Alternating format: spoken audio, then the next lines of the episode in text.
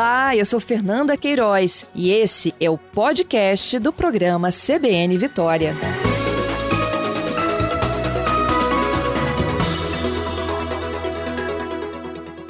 Vinícius, o Pardal mudou sua estratégia para este ano? O sistema é já conhecido dos eleitores do Espírito Santo?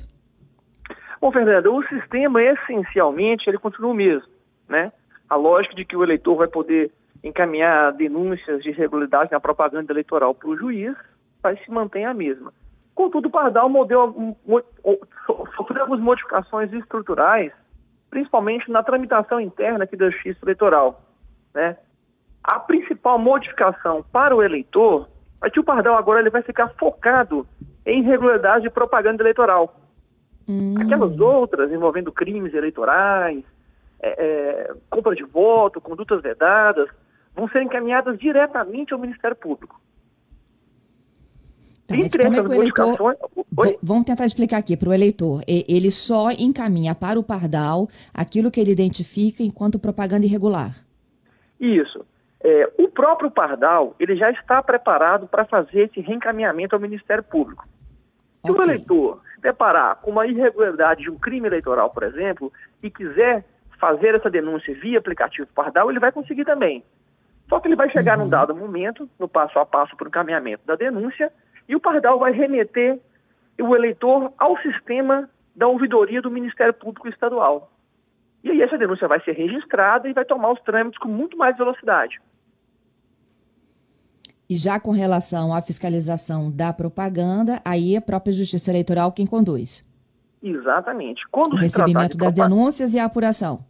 Exatamente. Por se tratar de poder de polícia do juiz eleitoral, né, no âmbito da fiscalização, a denúncia vai para o Pardal diretamente para o sistema do juiz eleitoral nos cartórios eleitorais. Entendido.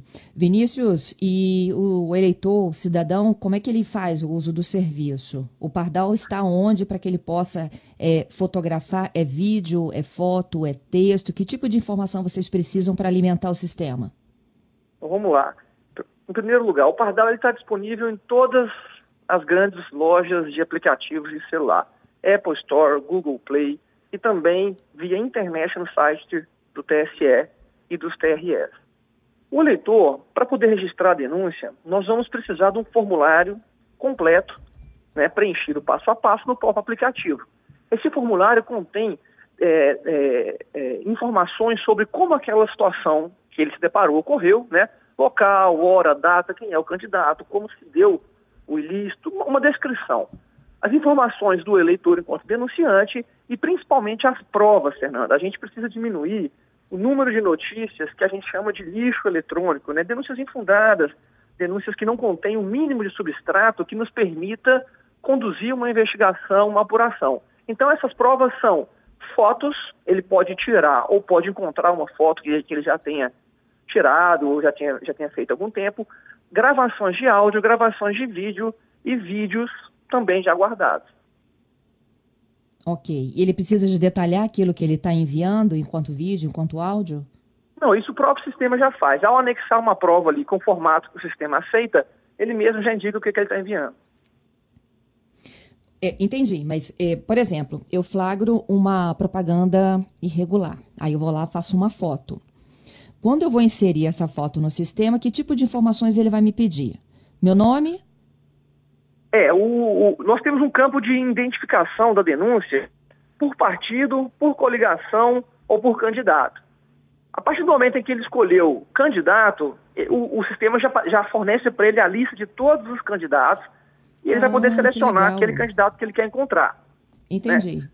Daí, o próximo passo é só fazer a descrição do, do, do ocorrido.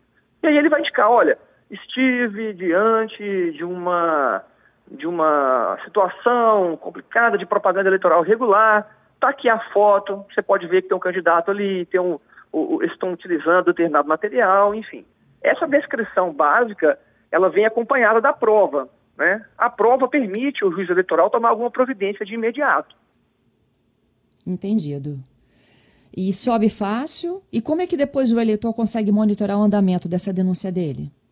todas as denúncias elas, elas recebem um número de acompanhamento. No próprio aplicativo Pardal tem uma aba de acompanhamento dessa denúncia. Né? No site, ah, essa, esse acompanhamento ele, ele consegue ser mais é, minucioso. Então, o leitor vai poder verificar, olha, quando que foi feito, qual é o número de protocolo, para onde foi encaminhado, né?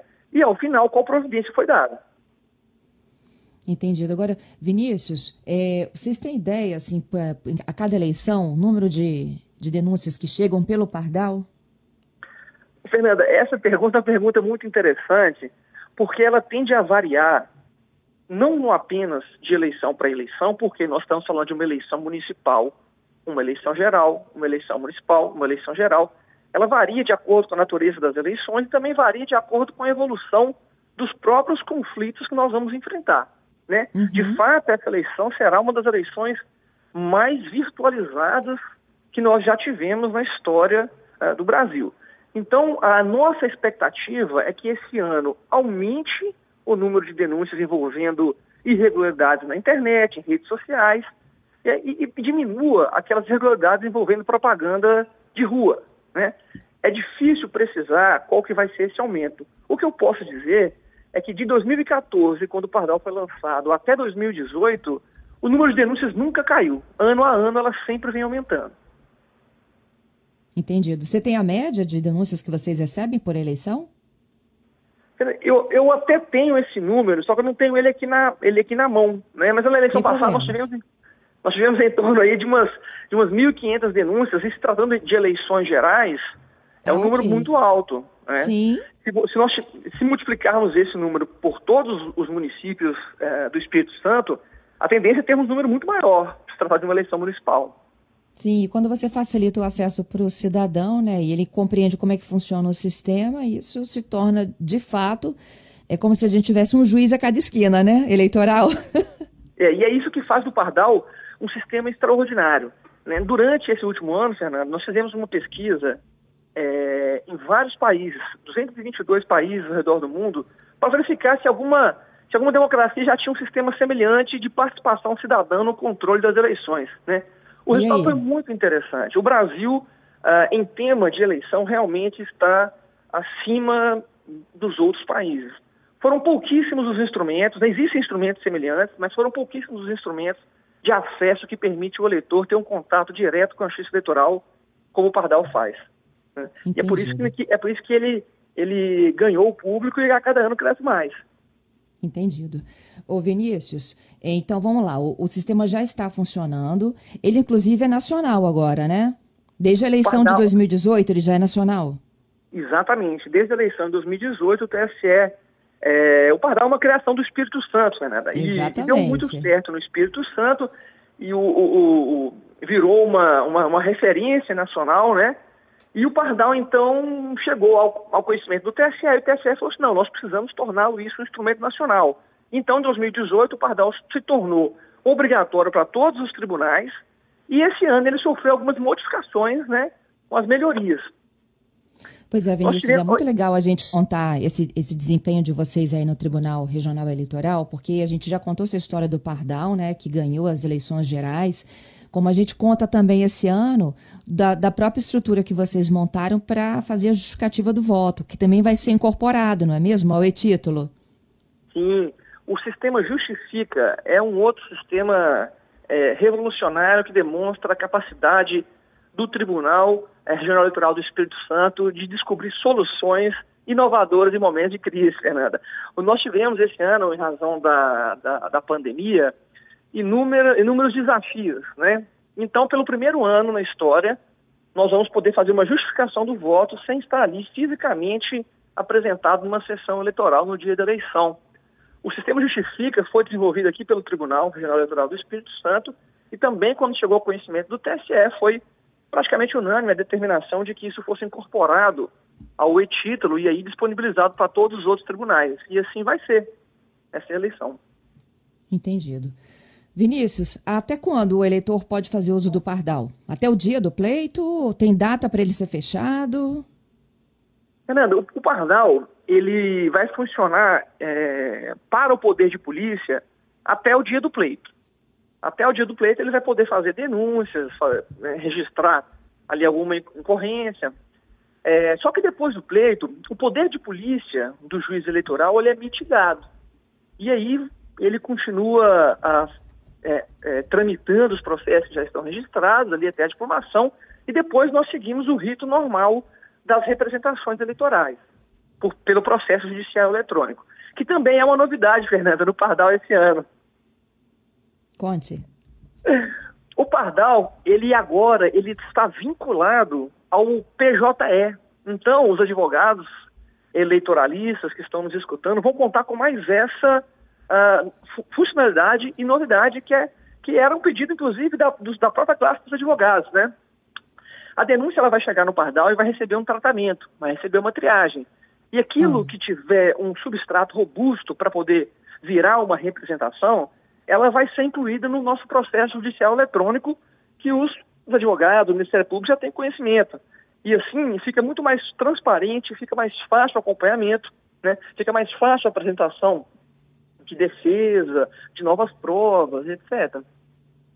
Entendido. Então facilita inclusive o acesso de quem vai aí defender o candidato. Exatamente. Queria te agradecer, viu, Vinícius, pelas informações e a participação aqui conosco. Mais uma vez a gente tem um pardal aí como um instrumento cada vez mais, né, de fiscalização do processo eleitoral. Esse ano aí com foco nas irregularidades da propaganda. Já tem um ouvinte aqui me perguntando se vai gravar vídeo com o carro de som passando às nove da noite na porta da casa dele. É isso aí. Tem o sigilo do eleitor preservado, Vinícius? É uma pergunta aqui de um ouvinte. Fernanda, 100% do sigilo preservado, tá certo? O Pardal, ele, ele pede que o eleitor se identifique, é uma questão de uma norma constitucional, mas o, o eleitor tem 100% dos dados preservados. Então, esse dado não é divulgado, esse dado não é, não é, é impossível a gente ter acesso a esse dado. Os dados só estão colhidos para identificação do eleitor no sistema interno do Pardal. Tá certo. Mais uma vez, muito obrigada pela sua participação, Vinícius. Bom trabalho para vocês aí, hein? Fernando, eu que agradeço e conto com o olhar atento do eleitor para a gente fazer uma eleição muito bonita. Muito obrigada. Bom trabalho. É.